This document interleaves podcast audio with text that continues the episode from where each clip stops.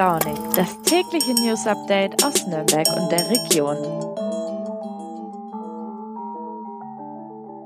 Guten Morgen, liebe Leute, und willkommen zu Früh und Launig an diesem Donnerstag, den 20. Oktober.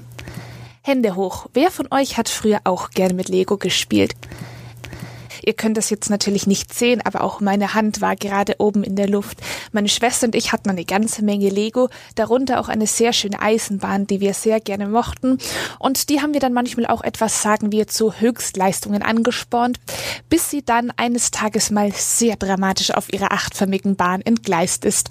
Totalschatten und Lego-Tote gab es dabei zum Glück aber nicht. Mit Christoph Ruge konnten wir zwei mit unserer Lego-Eisenbahn aber keinesfalls mithalten. Der Erlanger Erlanger hat in der Lego-Szene, ja, die gibt es tatsächlich, einigen Ruhm erlangt, denn sein Modell der internationalen Raumstation ISS wurde von Lego in der Ideas-Serie als kaufbares Set herausgebracht.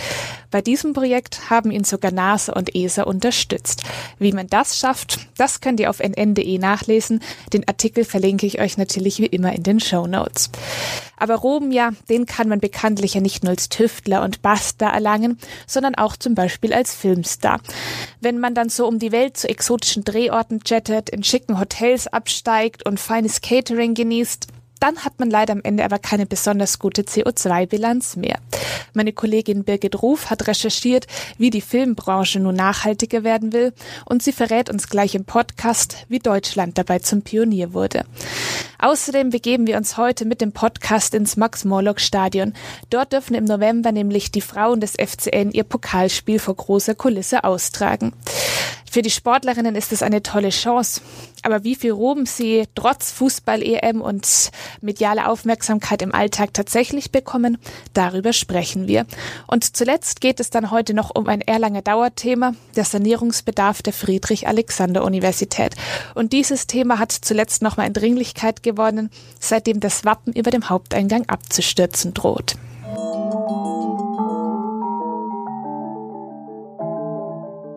Kennt ihr diese Nachrichten, bei denen man mal einfach kurz den Kopf gegen die Tischplatte hämmern möchte?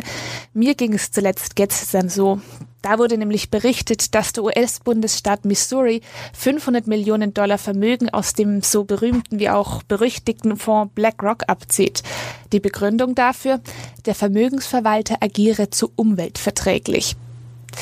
Gut, also für mich wäre jetzt das nicht der erste Vorwurf, der mir zum Thema BlackRock einfallen würde, für die meisten von euch wahrscheinlich auch nicht.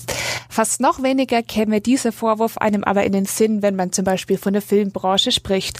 Denn dort spielte das Thema Umwelt- oder CO2-Bilanz bis vor kurzem kaum eine Rolle. Das erzählt uns jetzt meine Kollegin Birgit Ruf. Liebe Birgit, Klimawandel und Umweltschutz spielen ja mittlerweile fast überall eine Rolle.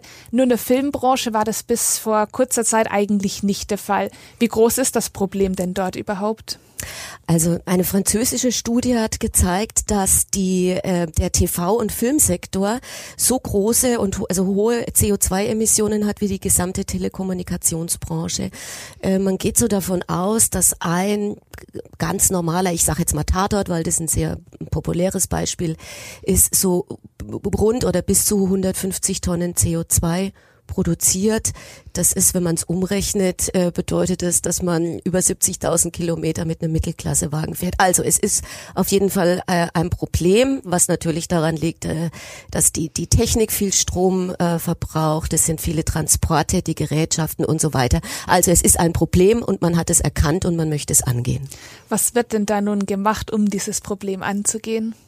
Es gibt einen Maßnahmenkatalog, da stehen 21 Punkte drin. Das sind Sachen wie vegetarisches Catering in den Drehpausen, aber es sind natürlich auch, ich sag mal, massivere Eingriffe. Also zum Beispiel, dass äh, man Bahnreisen äh, unternimmt, anstatt mit, mit irgendwie riesen LKWs zu den Drehorten zu fahren. Das heißt, dass man auf Ökostrom umsteigen soll. Das heißt, dass ähm, die Beleuchtung auf LED umgestellt wird. Das heißt zum Beispiel aber auch, dass Mehrweggeschirr benutzt werden soll äh, oder Recyclingpapier. Das sind also sehr kleine Maßnahmen, sage ich mal, wo man sich denkt, bringen die überhaupt was? Es sind aber natürlich auch größere Maßnahmen. Und das sind aber Maßnahmen, die jetzt in Deutschland beschlossen wurden? Also es ist eine freiwillige Selbstverpflichtung der Branche, diese äh, 21 Maßnahmen. Und wer sich diesen sag mal, diesem Projekt anschließt. Es sind relativ viele, also der Bayerische Rundfunk zum Beispiel ist dabei, RTL ist dabei, Pro7 Sat1 ist dabei, aber auch so große ähm, Produktionsfirmen wie Konstantin oder Bavaria Film.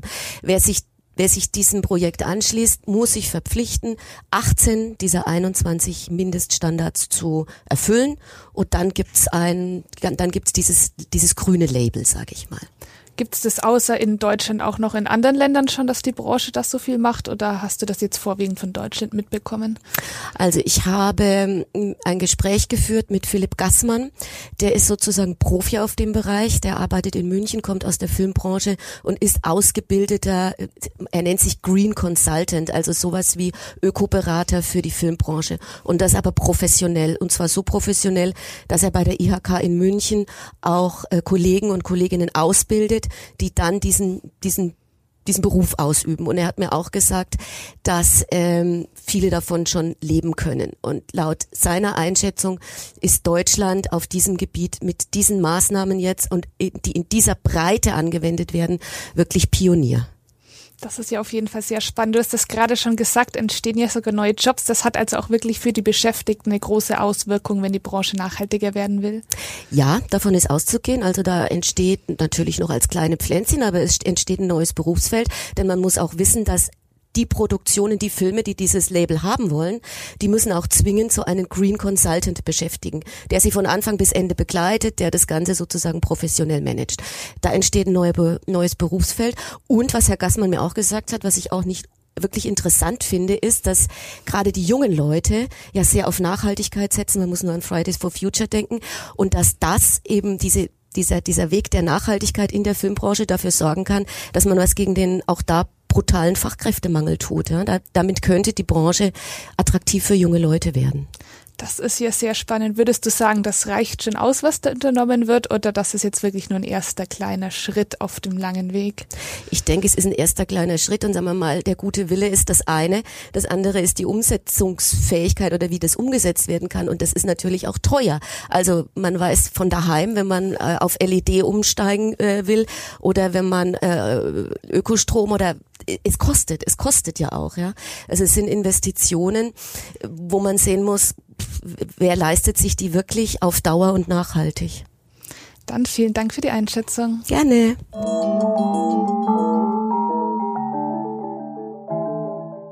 Noch bis 1970 sollten Frauen, wenn es nach dem Willen des DFB ginge, am besten überhaupt nicht Fußball spielen. Das hat sich zum Glück geändert. Inzwischen ist man auch in Deutschland ziemlich stolz auf die Fußballerinnen, besonders die Nationalspielerinnen. Das hat man zuletzt bei der EM und auch schon vorher bei der WM gemerkt. Das Problem, bislang geht es offenbar noch vielen Zuschauern dabei nur um die großen deutschen Turniersiege. Im Alltag schaut es mit der Unterstützung der Fußballerinnen dann schon etwas anders aus. Mein Kollege Wolfgang Lars aus der Sportredaktion war bei den Fußballerinnen des ersten FCN zu Besuch. Und dort beim Zweitligaspiel gegen Freiburg seien gerade mal 134 Zuschauer gekommen, erzählt er. Und die Verpflegung, Kuchen und Brezen, die wurde von den Sportlerinnen selbst mitgebracht und dann gegen Spenden für die Mannschaftskasse abgegeben. Denn die finanziellen Mittel der Frauenfußballvereine sind auch mangels Aufmerksamkeit immer noch knapp. Zum Beispiel sind im Durchschnitt nur 117 Personen zuletzt zu einem Zweitligaspiel bei den Frauen gekommen. Das ist weniger als in einigen Kreisklassen bei den Herren. Und auch strukturell gibt es noch einige Probleme.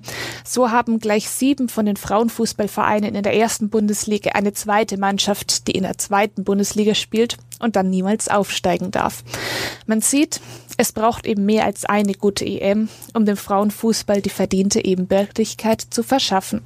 Aber zumindest erste Schritte in die richtige Richtung gibt es. Das erzählt auch mein Kollege Wolfgang Lars. So sollen nämlich die Frauen des FCN ihr Pokalspiel am 20. November im Max-Morlock-Stadion austragen dürfen.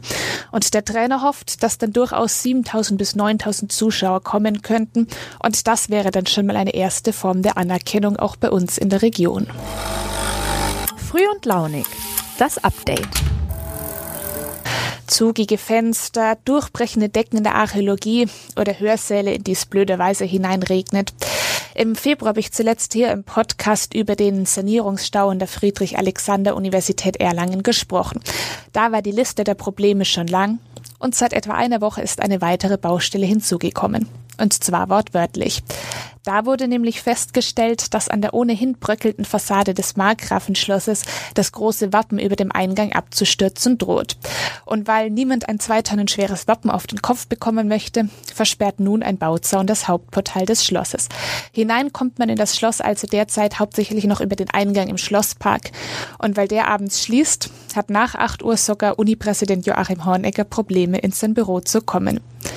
Für Freude hat das in Erlangen nicht gerade gesorgt. Nicht nur der Bürgermeister ist darüber sauer, auch zwei Landtagsabgeordnete der Grünen und FDP haben dazu Anfragen an die Staatsregierung gestellt.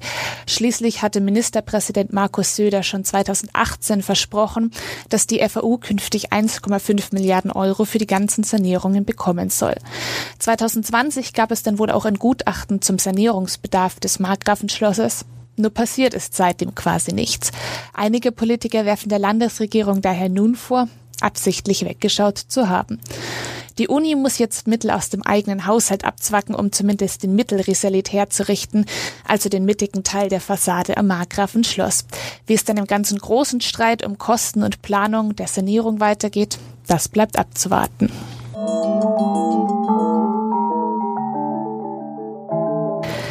Wie spricht man den Namen der britischen Stadt Leicester richtig aus? Oder vielleicht den der burmesischen Politikerin Aung San Suu Kyi? Für Journalisten, die ihre Arbeit gut machen wollen, ist das manchmal eine ziemlich wichtige Frage. Zum Beispiel sind die Sprecherinnen und Sprecher der Tagesschau bekannt dafür, solche Ausspracheprobleme sehr gründlich zu recherchieren und zu üben. Auch wir Volus standen im Podcast manchmal vor diesem Problem. Nur die Zeit, eine ganze neue Sprache zu lernen, hatten wir halt leider nicht. Und dann muss das mit dem Aussprachelernen etwas spontaner gehen. Wie? Das hört ihr gleich im Outtake des Tages. Und damit wünsche ich euch einen schönen Tag. Bis morgen. Provare. Provare. Provare. So wie re, provare, ja. Nicht I, Provare. Ö, Ö. Ja, so I ist nach oben und Ö ist so ein bisschen nach unten. Provare. Provare, ja, provare. Ja. Okay. Genau. Okay, gut. Und ähm, Kharkiv, spricht man das jetzt Kharkiv oder anders aus? Kharkiv, man- Kharkiv. Kharkiv ist richtig. Kharkiv. Mhm. Okay. Gut. Gut. Hätten wir das auch geklärt. Gut.